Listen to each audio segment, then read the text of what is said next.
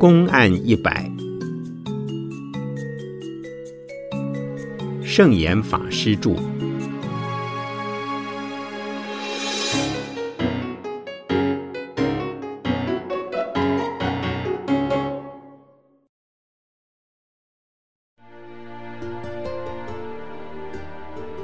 吃粥洗钵。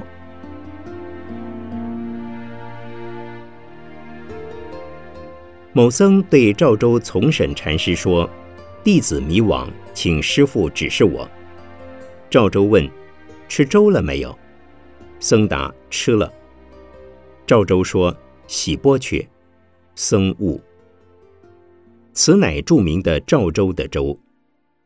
赵州接引弟子的方法五花八门。这是其中之一。这位僧人想要开悟，不得其法，遂请赵州指示。教人开悟是最大的学问，也是最大的难题。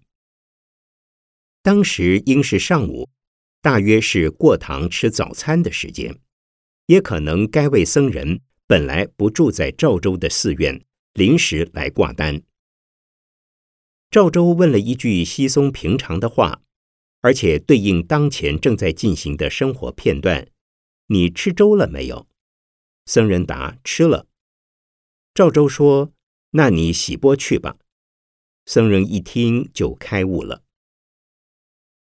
是否吃粥洗钵就能开悟？不是，关键在于赵州针对僧人的祈求答非所问，这是最高明的回答。应该吃粥时就吃粥，吃完粥应该洗钵就洗钵。生活的事实和现实不过如此，而悟境不离事实与现实。很多人认为开悟深不可测、玄不可知、妙不可言，其实日常生活一举一动，无一不是真实世界的显露。只要对当前当下的生活踏踏实实。认认真真、清清楚楚、明明白白，不扭曲、不妄想、不执着、不分别，当下就是悟，就是佛的心的体验。赵州讲的话平实无奇，对僧人而言却如当头棒喝。他原本认为深奥的、奇特的、玄妙的道理才能通往悟境，不易经赵州简言一句。悟境现前，烦恼顿消。禅并不限于出家人在寺院里用，一般人也应体会现在最重要。现在不可能有得失的，得失是过去的事，是未来的事，绝不是现在的事。当下即是，一定没有烦恼。如果努力于当下，对现在就不会计较。对过去、未来就不会有扭曲的想法、说法和做法。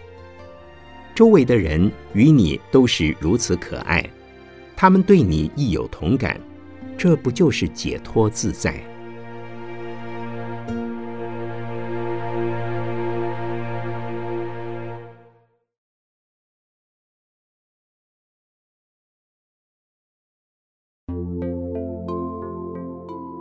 一日看一字。赵州从审禅师问弟子：“一日看多少经？”弟子答：“七八卷或十卷。”赵州说：“你不会看经。”弟子问：“师父一日看多少经？”赵州答：“老僧一日只看一字。”古代用卷轴写的佛经。一卷大概一万字左右，一天看七八卷、十来卷，这种速度应属正常。赵州禅师却说，不会看经的人才这样看，他自己一日只看一个字。看一字很难说是什么字。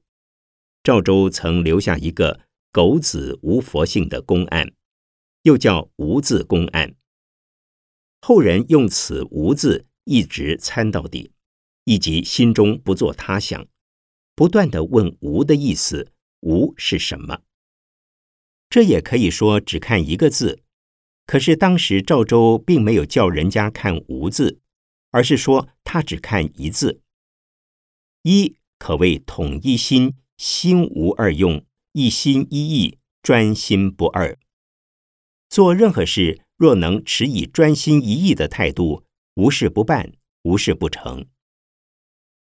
修行时，心无二用，心无分别，心无执着，即是在同一个心境下用功，如此一定可以开悟。老僧一日只看一字，可能有两层意思：第一，专心一意；第二，没有什么好看，一无所有。佛经虽然是以文字语言表达理念或方法。可是，真正开了悟的人，并不需要从字面去理解经文。经文背后所表达的那个最高的、最后的、最究竟的悟境，才是重点。所以，不会看经的看文字，会看经的看文字背后的悟境。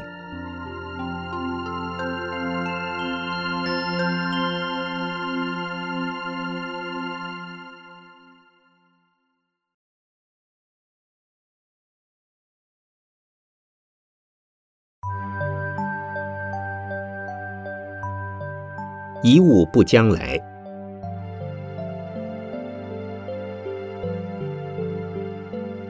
岩阳尊者问赵州从审禅师：“一物不将来时如何？”赵州答：“放下着。”尊者问：“既是一物不将来，还放下个什么？”赵州说：“放不下，单取去。”尊者大悟。这是赵州禅师帮助岩阳尊者开悟的一则公案。我们常听人说：“生不带来，死不带去。生时两手空空的来，死时两手空空的离开。”可是，在一般人的经验中，却无法做到这个程度，总是有许许多多的牵挂。有人出生时体健家富。有人出生时体弱家贫，这怎么解释？难道不是前生带来的福报和苦报？然而，如果真的能够放得下，就无需计较有没有什么东西可以在生死之间带得来、带得走的。同理，认为自己有福报、有智慧、有立场、有成就，也都是放不下，都是执着，是烦恼。是痛苦的根源。真正有智慧的人，不仅不以为出生时未带任何遗物来，死亡时不带任何遗物走，也不会把前念的过程牵挂到后念的心上。活着时，面对现实的环境，尽量做自己能做的事，奉献自己能奉献的心力、体力和财力，随时提起责任，也随时放下执着。若能如此，就不会有多少烦恼、痛苦、遗憾、渴望、忧虑、悔恨等的困扰来折磨你了。此处岩阳尊者的问话可有两层意境：一层是怎样才能算是一物不带来；另一层是如果真的能有一物不带来的修养功夫，就该是开悟了。未开悟的人又怎么样呢？他既担心不开悟，又想知道开悟怎么一回事，显示出他是一个正在被自我的烦恼所困扰的人。因此，赵州禅师开示他说：“你放下吧。”意思是叫他放下什么带来不带来的问题。尊者还是未能领会，所以又问：“如果我以一物不曾带来，那还有什么需要放下的？”他仍茫然，不知道要放下什么，如何放下。赵州再帮他一个忙，好吧，你既然放不下，那就担起来吧。最后一句话使得岩阳尊者开悟了，那是因为赵州点出，既然放不下，想必你知道放不下的是什么，那就把它担起来呀。这时尊者蓦然回头一想。既没有带来什么，也没有什么是需要担起来的。心中豁然，如释重负，如病顿消，因而开悟了。的确，生时两手空空的来，还有什么好放下的？死时两手空空的走，还有什么要担起的？最痛苦的人是既放不下又提不起。如果你能做到既提得起也放得下，那就很好。如果你觉得根本没有什么好提起的，那也不用放下什么了，那就更轻松了。不过，身为平常人，责任心需要担起来，执着心应该放下些。你具备有什么身份和职任，就当尽心尽力尽你的责任。对于人人追求执着的金钱、事业、名利、权势、爱情、儿女等，有了当然好，没有了你就在心中放下吧。遇到顺利当然好，遭到困境，与其气愤不平，不如退一步想放下吧。万一放不下，就面对它，接受它吧。你就做一个放得下也担得起的正常人吧。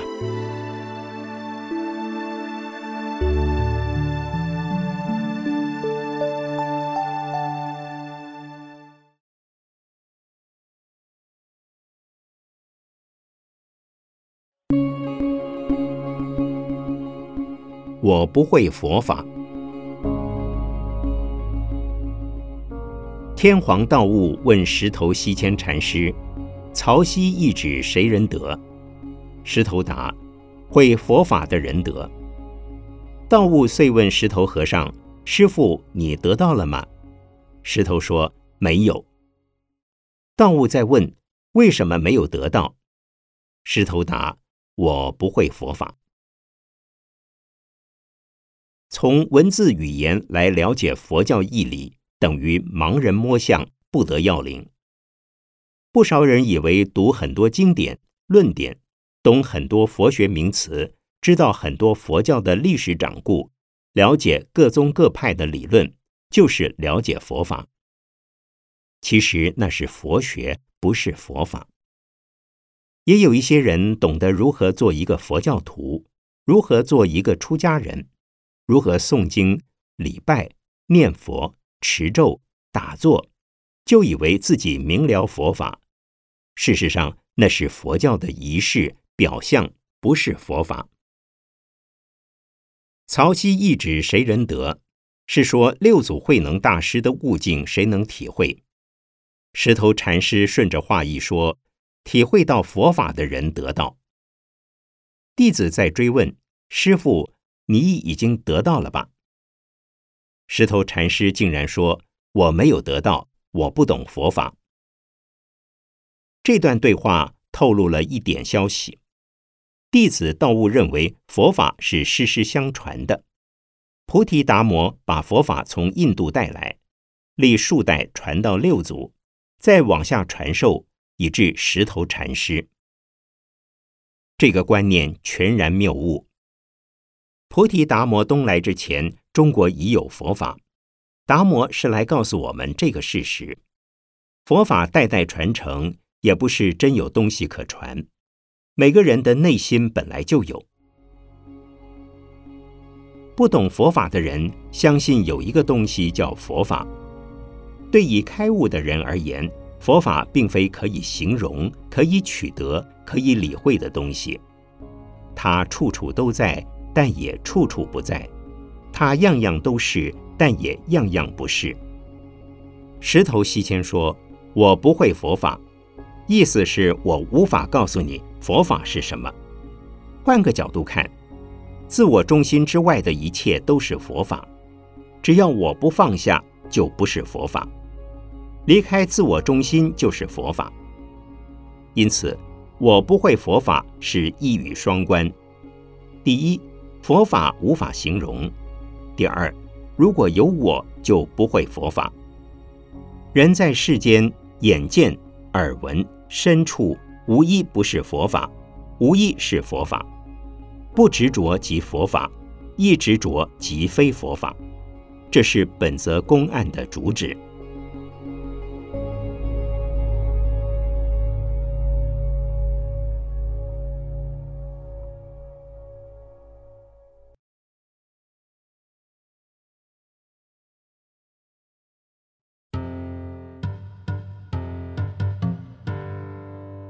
这里无奴婢。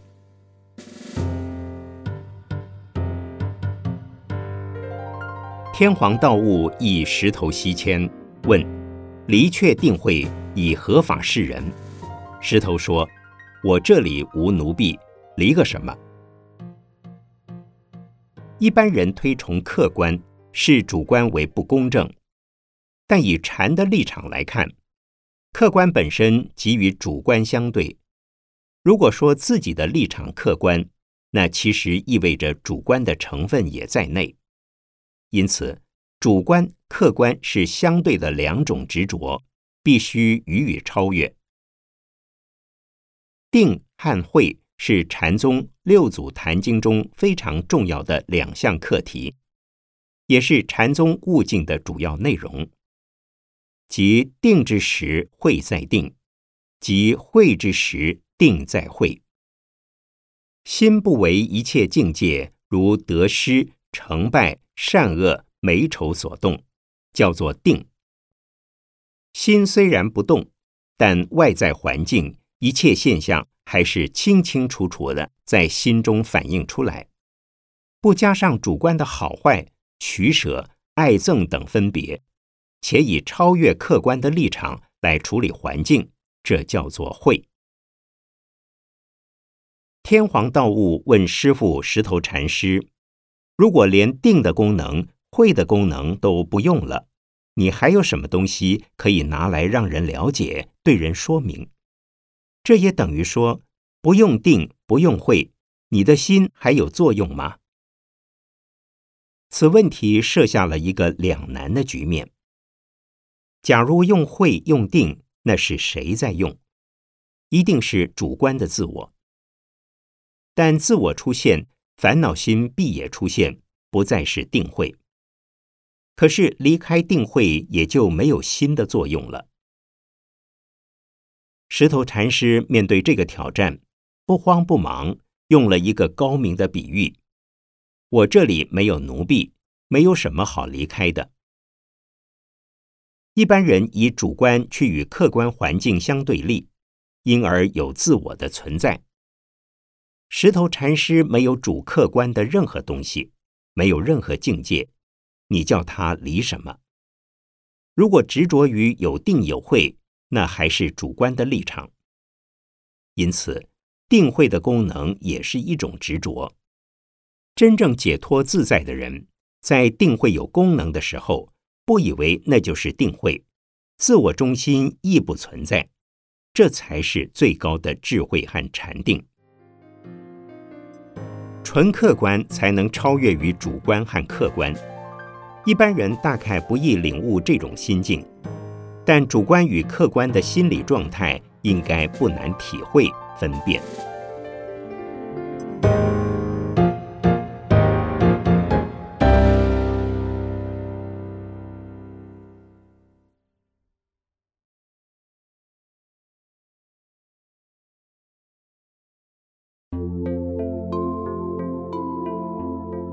只图遮掩。药山惟演禅师看经，僧人问：“和尚寻常不许人看经，为什么却自看？”药山说：“我只图遮掩。”僧人又问：“我能够效法和尚吗？”药山答：“若是你，牛皮也需看透。”常有人对我诉苦，佛经看不懂。专有名词太多，经句经义很难明白。记得我师父说过，看经的人可分三种。第一种人抱佛经当成咒语来念，一边看一边念，字字分明的念，不需知其内容，目的是借此使头脑安静下来，不再胡思乱想。第二种人是为一窥佛经的内容。因此，寻文解义，从文字表面去理解经中的义理。第三种人以看经作为一种恒刻，是生活中的例行事项。这个层次又可分为两种：第一种是普通的出家人或佛教徒，以信心做课诵看经，可能是为了求功德；第二种人以开悟，平常生活依然有规律，他看经只看言外之意，也就是佛的心境、悟境、心怀，这等于把他自己跟佛安置在一起，等于面对佛的心。最后，这种看经方式相当于药山为眼把看经当成遮掩的层次，而他的弟子想仿效师父，药山知其并未开悟，程度不够，因此要他好好从文字上加以理解。看经时只做到心无杂念是不够的，一定要理解经的意思，即使韧如牛皮的经也得看破。看破的意思是钻研深究，不是看过即了。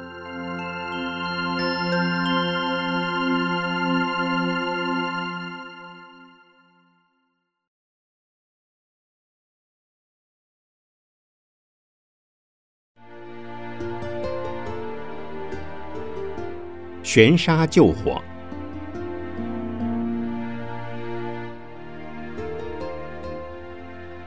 雪峰义存一日在僧堂内烧火，把前门后门都关上，大呼救火救火。弟子悬沙师辈从窗外抛进一块木柴，雪峰就开门出来了。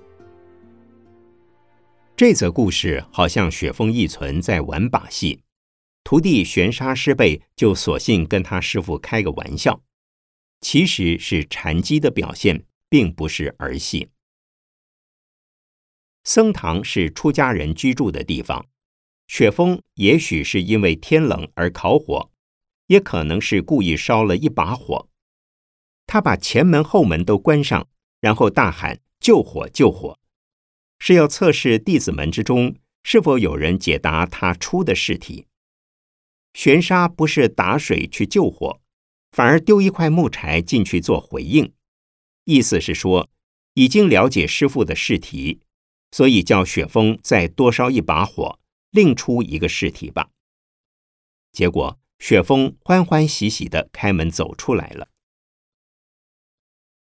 如果是一般人，一定会宣告全寺大众，急忙提水救火。玄沙却很清楚老和尚在做什么，干脆多给他一块木柴，让他继续玩火。明知是失火，还敢火上加薪。绝对不是普通人的胆识。万一真是师傅房间失火，见火不救，闹出了人命，还能算是出家的修行人吗？相信当时的玄沙已从窗中向内看到雪峰烧火的情况，知道并非真的意外失火，而是正在好整以暇的烧火，所以再给他一块木柴，表示以心印心，心心相印。便是禅机。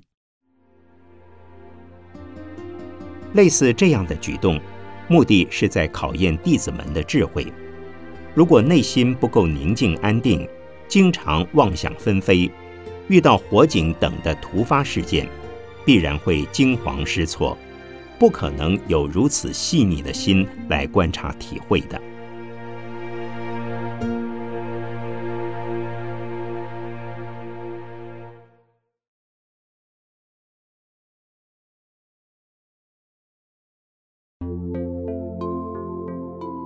压梁为鉴。洞山良介禅师敬业南泉普愿禅师，指马祖道一祭日设斋祭祀。南泉问僧众：“来日为马师设斋，不知马师还来不来？”众皆无对。洞山说：“待有人作伴即来。”南泉闻以赞曰。此子虽后生，甚堪雕琢。洞山却不领情地说：“和尚莫压梁为鉴。”这个公案可以分成两个部分来看。第一，禅宗保留了中国慎终追远的文化传统，逢传法老师的忌日要设斋祭祀。但是，除了遵从中国祭祖的习俗，也要兼顾禅宗无执着、无相、无我的见地和原则。